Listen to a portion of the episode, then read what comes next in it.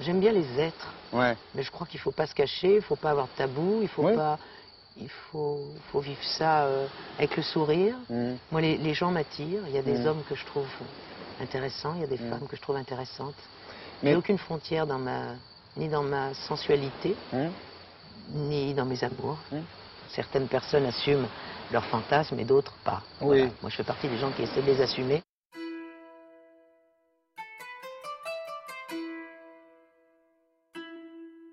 Catherine Lara, ça fait une. Muriel Robin, deux. Amélie Mauresmo, trois. Et vous, vous en connaissez d'autres? Oui, je veux dire des femmes célèbres et françaises qui aiment les femmes. Le but de ce podcast, c'est de leur donner la parole à ces femmes qui aiment des femmes et qu'elles partagent avec vous leurs histoires le temps d'un épisode. Leur point commun? Au début de leur vie affective, elles ont toutes eu des relations amoureuses ou sexuelles avec des hommes. Bienvenue dans Late Blossom.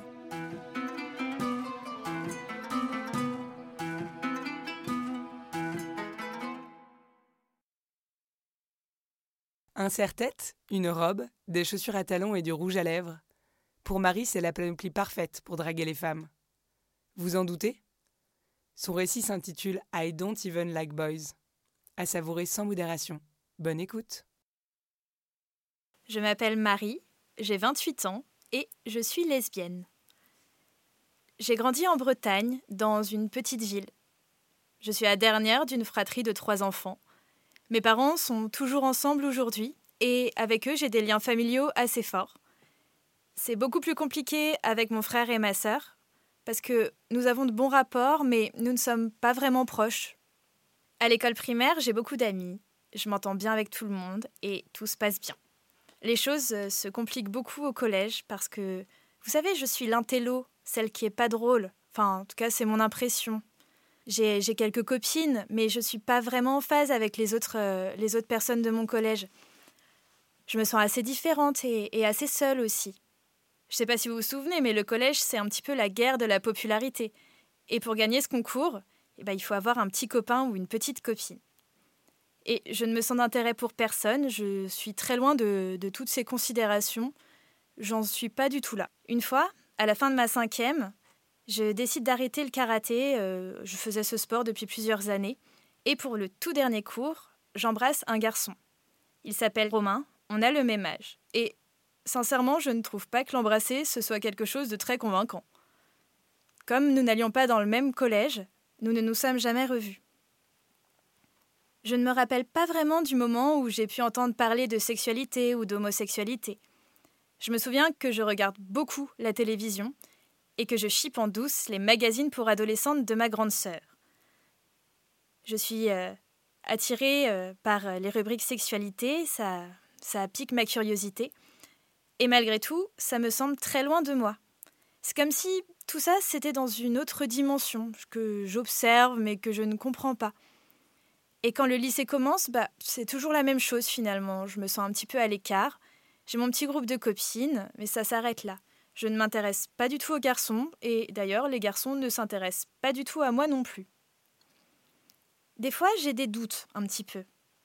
J'ai l'impression que si je ne suis pas attirée par les garçons, c'est peut-être que je suis attirée par les filles. Mais je n'ai pas beaucoup de, références auxquelles m'identifier, voire aucune. Je sais qu'il y a des hommes homosexuels à la télévision ou dans les médias, mais pas ou peu de femmes. Je me souviens de la série télé Plus belle la vie qui m'a marquée quand j'étais euh, ado, parce qu'ils ont intégré tout de suite un couple d'hommes homo qui vivent euh, une relation stable. Et je me souviens que je regarde cette série en partie pour suivre leur histoire, parce que ça me fascine. Mais ce sont des hommes. Et nulle part je ne vois de femmes, ni autour de moi, ni dans les médias. Je le sais bien que ça existe, les femmes lesbiennes, mais quand je me les représente, je vois surtout des camionneuses.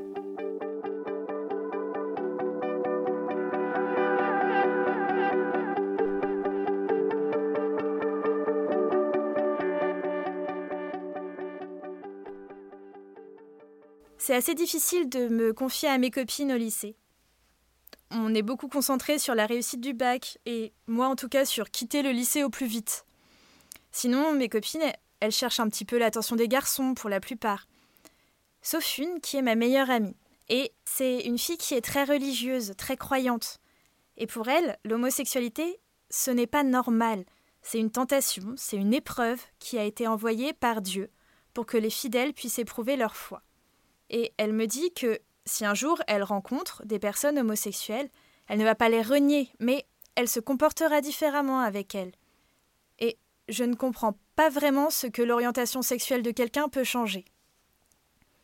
En parallèle, à la maison, mes parents, qui sont des gens très ouverts, ils disent des choses des fois comme Mais tu sais, souvent, ces gens-là, ils sont très sympas. Et ce genre de discours, ça me perturbe parce que je ne comprends pas pourquoi ils font un lien entre l'orientation sexuelle d'une personne et son capital sympathie. Pour moi, ce sont deux choses qui n'ont rien à voir, et d'ailleurs, je continue de penser que ce sont deux choses qui n'ont rien à voir. Ce ne sont pas des discussions qu'ils amènent ou que j'amène, ce sont plutôt des commentaires sur la vie quotidienne en passant. Mais dans ma tête, ça crée une sorte de différence entre les homos et les autres, entre les normaux et les pas normaux finalement. Et moi, je ne me sens pas du tout concernée. À quel point ces remarques de ma meilleure amie et de mes parents ont contribué pour moi à nier mon orientation sexuelle? À 17 ans, j'obtiens mon bac. Cet été-là, j'ai le pied cassé. Et je passe mon été devant mon ordinateur ou devant la télévision à regarder des films et des séries parce que je ne peux rien faire d'autre. Et totalement par hasard, je découvre deux séries qui vont me marquer.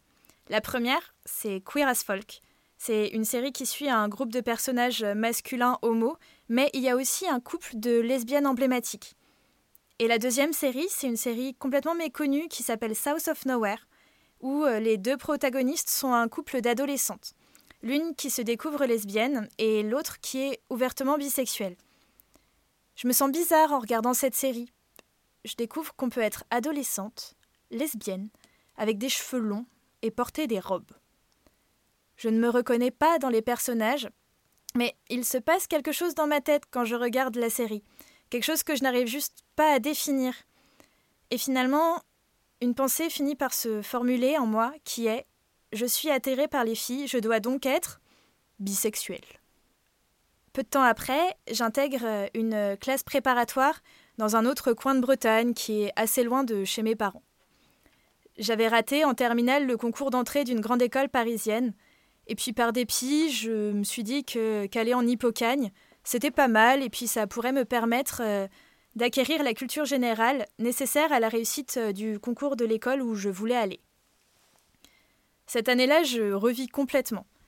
Je me sens vraiment en phase avec euh, mes copains de promotion, on s'entend bien, je me fais de vrais amis, d'ailleurs que certains je les revois encore aujourd'hui. J'ai des conversations intellectuelles avec eux, on parle cinéma, on parle musique, politique, société, et c'est un énorme soulagement. Ces nouveaux amis, je leur dis que je suis bisexuelle, et ils s'en foutent, c'est un non-sujet total. Mais dans ma promotion, il y a ce garçon qui s'appelle Laurent. Laurent est grand. Il a les cheveux châtains, il est maigre, il est un peu décalé. Il a un humour très particulier. On est rapidement devenus amis, mais j'ai l'impression qu'il y a quelque chose de plus. Je sens une connexion entre nous, mais je bloque. Je n'arrive pas à lui dire qu'il m'attire. Je suis pourtant certaine que la réciproque est vraie, mais de son côté lui aussi, il bloque, puisqu'il ne m'en parle pas non plus. À la fin de cette année, j'ai 18 ans, je réussis le concours de l'école où je voulais aller, et je déménage à Paris. Pendant ce temps-là, Laurent déménage à Rennes, où il part lui faire ses études. On termine l'année sans rien se dire, sans que rien ne se passe. Et ensuite, pendant l'été, on ne se donne aucune nouvelle. Ce même été, il va se passer quelque chose de bouleversant pour moi. J'ai une aventure d'une nuit avec une fille rencontrée en soirée. Elle s'appelle Pauline, elle a des cheveux châtains, une coupe au carré, des yeux marrons, elle est un peu ronde. Pauline, c'est une lesbienne assumée et elle m'a fait du rentre-dedans toute la soirée. Donc à un moment donné, je me suis dit que pourquoi pas? Je n'ai jamais couché avec un garçon, alors pourquoi pas avec une fille? Cette nuit-là, je ne me sens pas bien. Je suis maladroite, je ne sais pas comment m'y prendre. Et après, je me mets à pleurer. Je ne sais pas pourquoi, mais je décide que ce n'est pas moi, que je ne veux pas. J'ai honte, je me dégoûte, ça ne va pas du tout, et je ne veux plus ni y penser, ni en parler. Comme prévu, je pars vivre à Paris, et je change complètement de vie et de cercle d'amis. Je continue de dire à tout le monde que je suis bisexuelle. Et tout le monde s'en fiche toujours. Je peux commencer à parler de mes désirs, de mes attirances pour des filles, avec des personnes qui m'écoutent. Mais malgré tout, je veux être avec des garçons. Alors pendant quatre ans, j'ai des aventures d'un soir, de temps en temps, avec des garçons. Je ne ressens rien, je trouve ça nul, je m'ennuie, je ne sais pas m'y prendre. Du coup, je tente de temps en temps, et puis après j'arrête, et puis je renouvelle l'expérience, et puis j'arrête, et je recommence. Ces garçons, je les rencontre surtout sur des sites de rencontres, comme Adopte un mec. Et j'ai l'impression d'avoir deux problèmes. Le premier, c'est que je n'aime pas le sexe, et le second, c'est que je ne suis pas capable de tomber amoureuse. Intérieurement, je sépare complètement le cul et les sentiments. Ce sont deux cases différentes dans ma tête. Et puis, il faut aussi dire que pendant ces quatre ans, de mes 18 à mes 22 ans, je suis toujours amoureuse du garçon de ma classe prépa, le dénommé Laurent. On s'est revus chez des amis communs à Rennes, et depuis, on se voit régulièrement. Je vais à Rennes et lui, il vient à Paris. Entre nous, il ne se passe toujours rien, mais j'ai toujours des sentiments pour lui, et je sais, ou en tout cas je pense savoir, que lui, il en a aussi pour moi. Un jour, il vient me voir à Paris. On est en 2013 et j'ai 22 ans. Je me dis que cette fois, c'est la bonne. Je vais lui parler, je vais lui avouer mes sentiments, dont je suis certaine vraiment qu'ils sont partagés, et puis qu'on va se lancer pour de bon, qu'on va avoir une histoire, euh, que ça y est. Sauf que les choses ne vont pas tout à fait se dérouler comme prévu. On est en train de se balader dans Paris, et on est tombé sur une manif pour tous. Je lui signale que je ne comprends pas du tout ce mouvement, que je comprends pas comment on peut à ce point se mêler de la vie intime des gens. Et là, Laurent me dit qu'il est complètement d'accord avec eux, que pour lui, le mariage pour tous, c'est le début de la fin de la société, que ça ne va pas du tout. Et il commence à me tenir un discours qui me tétanise, mais complètement. Et il embraye avec d'autres opinions sur d'autres sujets, mais qui ne sont pas du tout les miennes. À quel moment le garçon charmant et sympathique, avec qui je partageais mes valeurs, était devenu ce vieux réac que je ne reconnaissais même pas On se quitte et je lui envoie un long SMS pour lui expliquer que je ne veux jamais le revoir. Cette séparation, même si elle n'est qu'amicale, m'a fait beaucoup de mal, et je vais mettre à peu près deux ans à m'en remettre.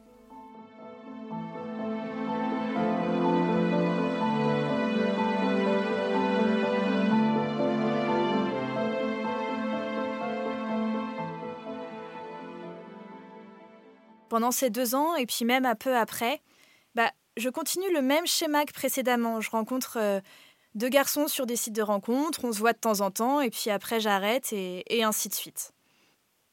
En parallèle de tout ça, entre mes 18 et mes 25 ans, je suis devenue féministe. Pas féministe militante, mais engagée. Je me renseigne beaucoup, je lis des articles du site Mademoiselle, qui est vraiment le site qui m'a initiée au féminisme, et puis grâce à eux, je commence à m'intéresser à des sources de plus en plus scientifiques.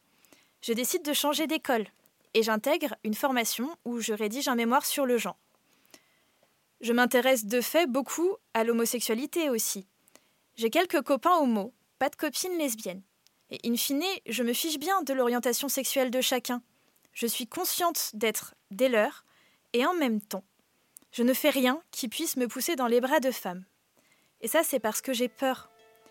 J'ai vraiment très, très peur d'être lesbienne. Pourtant, je me renseigne quand même.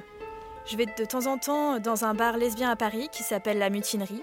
Je lis le site Barbiturix. Je vais même voir le spectacle d'Océan, la lesbienne invisible. Mais je n'ai des relations sexuellement qu'avec des garçons. Un jour, euh, quelques mois euh, ou quelques semaines avant mes 26 ans, je sens qu'il y a quelque chose qui change en moi. Je ne peux pas me l'expliquer, mais je me dis qu'il est temps que les choses bougent. Alors je teste deux, trois histoires avec des filles, des histoires sans lendemain, ce sont des filles que je rencontre en soirée. Elles sont hétéros, elles sont curieuses, euh, et euh, du coup, bah, c'est rien de transcendant. C'est sans doute dû à l'alcool, c'est aussi sans doute dû au fait qu'on ne ressentait rien et qu'on s'en fichait. À ce moment-là, je me dis que peut-être qu'il faut que je fasse les choses différemment et que j'essaye d'avoir une vraie relation avec quelqu'un qui me plairait vraiment. À ce moment-là, dans ma tête, ça peut être un homme ou une femme. Comme je n'ai pas de copine lesbienne, bah, les applications de rencontres euh, sont vraiment pour moi une manière de rencontrer d'autres femmes qui sont attirées par les femmes. Et sur l'une d'entre elles, je décide de changer mon statut. J'avais délibérément laissé blanc l'espace où l'on peut indiquer son orientation sexuelle, et à ce moment-là, je le change pour bisexuel. Et dans les préférences, j'indique que je cherche à rencontrer soit des hommes, soit des femmes. À peu près un mois et demi après, je rencontre euh, une fille qui s'appelle Audrey. On discute un petit peu, je pense euh, deux semaines, et on convient d'un rendez-vous. Je me fais jolie, jolie selon mes critères du joli, c'est-à-dire que je mets un serre-tête, je mets une robe, je mets des chaussures à talons, du rouge à lèvres, enfin je me suis faite jolie quoi. J'ai toujours aimé les vêtements qu'on qualifie traditionnellement de féminins, et puis j'ai toujours aimé me maquiller, et d'ailleurs ça n'a pas changé aujourd'hui. Alors euh, je, me fais jolie pour aller à un rencard. Quand j'arrive, je vois Audrey. Elle est belle, elle a les cheveux courts, elle est blonde, elle a des grands yeux marrons. Je me rappelle qu'elle porte un jean déchiré et une chemise noire. J'arrive, je la vois, on se fait la bise, on s'assoit, on commande un verre, et puis là, elle me hurle dessus. Elle me hurle vraiment dessus. Elle me dit Mais pourquoi tu es venu déguisée? Mais c'est ridicule de porter des robes. Elle me dit que je me conforme au schéma de l'hétéopatriarcat et que je desserre la cause. Desservir la cause? Mais quelle cause? Bon, autant vous dire que je ne l'ai jamais revue. Mais après ça, je suis vraiment perturbée. Je me dis que je ne suis pas lesbienne. Je ne peux pas être lesbienne puisque je ne corresponds pas aux critères de la lesbienne. Moi, je continue d'aimer à porter des robes euh, et du rouge à lèvres. Donc, je ne suis pas lesbienne. Alors, je refoule de nouveau.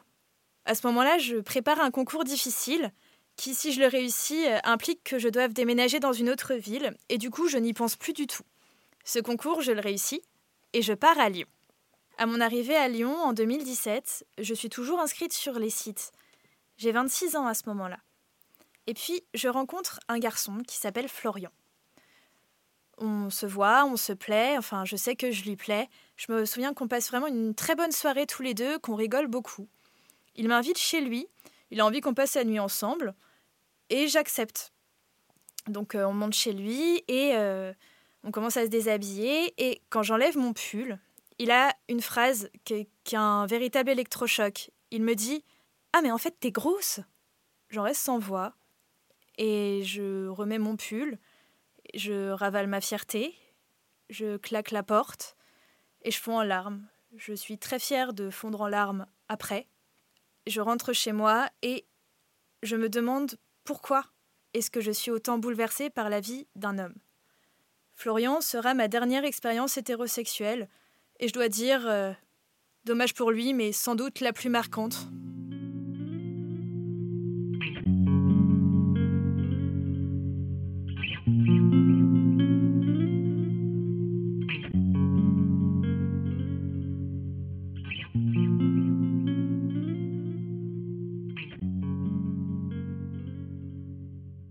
Le soir même, je suis retournée sur l'appli de rencontre OkCupid.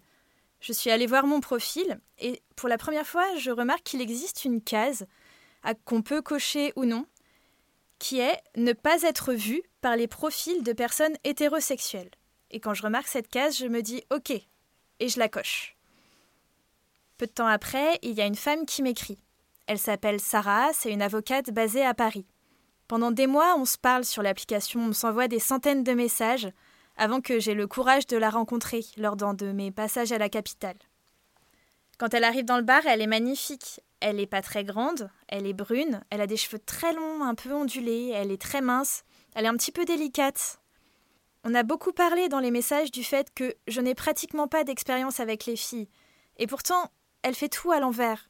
Au bout de quelques minutes, elle me prend par la main, elle cherche à me caresser, à m'embrasser. Et je prends peur, je fuis. Je n'étais pas du tout prête à ça et elle n'a pas su le voir. Elle n'a jamais cherché à me recontacter. Je n'ai jamais cherché à la recontacter non plus, d'ailleurs. On ne s'est même pas envoyé un texto après cette soirée. Je reprends mon questionnement et je me demande ce qui peut bien clocher chez moi. Pourquoi est-ce que je n'arrive pas à assumer? Pourquoi est-ce que j'ai aussi peur de moi-même? Étant dans une autre ville, avec un nouveau cercle d'amis, et après avoir suivi une psychothérapie, je réalise que j'ai besoin de parler à mes parents. C'est comme si, pour pouvoir complètement vivre mon statut de femme lesbienne, j'ai besoin qu'ils le sachent. Alors euh, un jour, je vais les voir, et après deux jours euh, d'attente et, et des sueurs froides, je fais enfin mon coming out à ma mère. Sur le coup, elle me dit Mais c'est ton choix. Je lui rétorque que ce n'est pas un choix. Elle a une réaction qui est plus étrange encore, puisqu'elle me dit Bah, si, un peu quand même, enfin, vu les milieux intellectuels que tu fréquentes. euh. Elle me propose ensuite d'en parler elle-même au reste de ma famille. J'accepte parce que je n'ai pas du tout envie de revivre un tel état d'angoisse. Avec mes parents, nous n'en avons plus jamais reparlé, et notre relation n'a pas changé, nous sommes toujours proches. Je ne sais pas comment l'expliquer, mais je me suis sentie libérée d'un énorme poids. Je ne considère pas du tout que le coming out soit une nécessité, je pense vraiment que c'est à chacune et à chacun de faire en fonction de ce qu'elle ou il souhaite. Mais dans mon cas, je n'arrivais pas du tout à aller de l'avant sans leur en parler.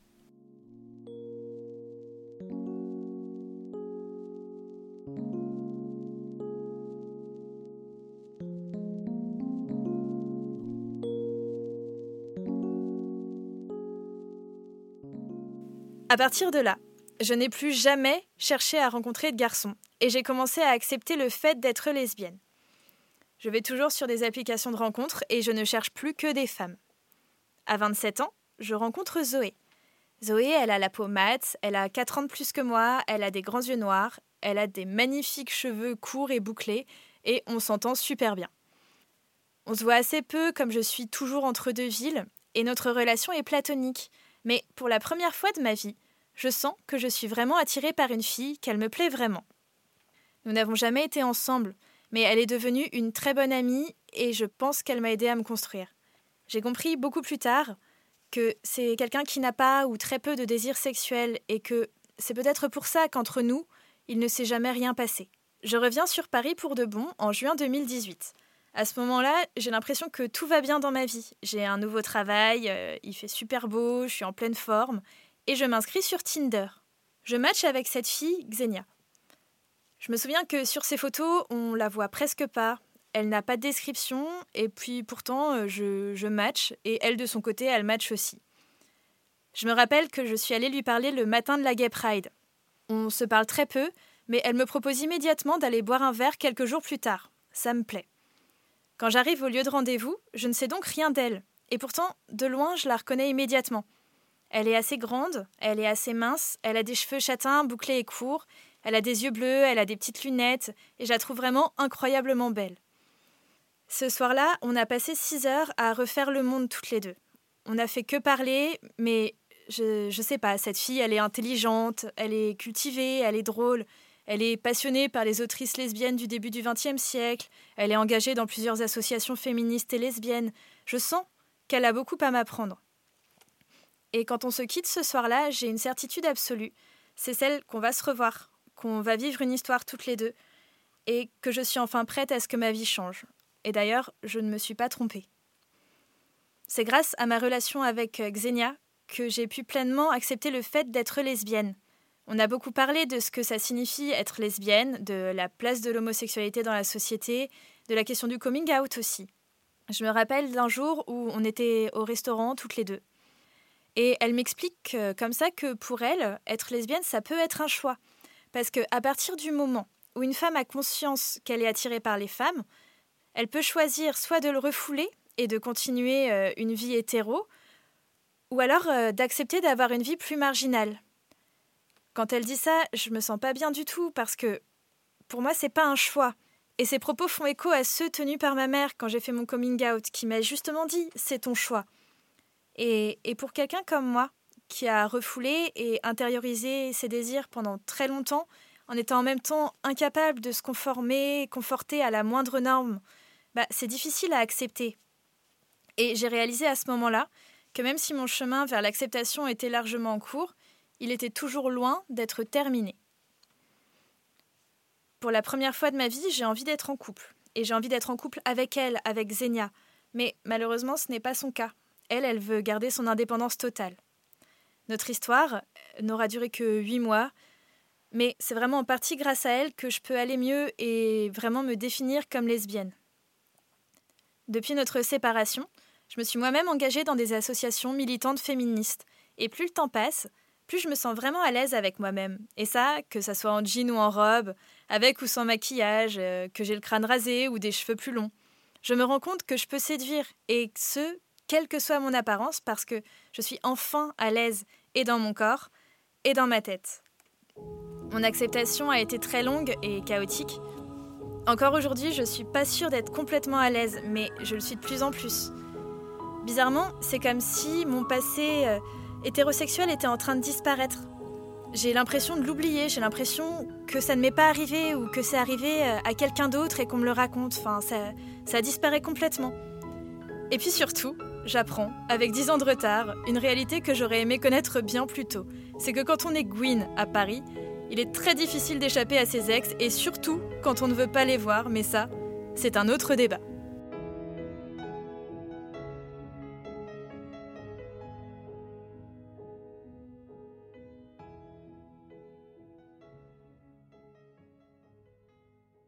Vous venez d'écouter Late Blossom, une production originale House of Podcast.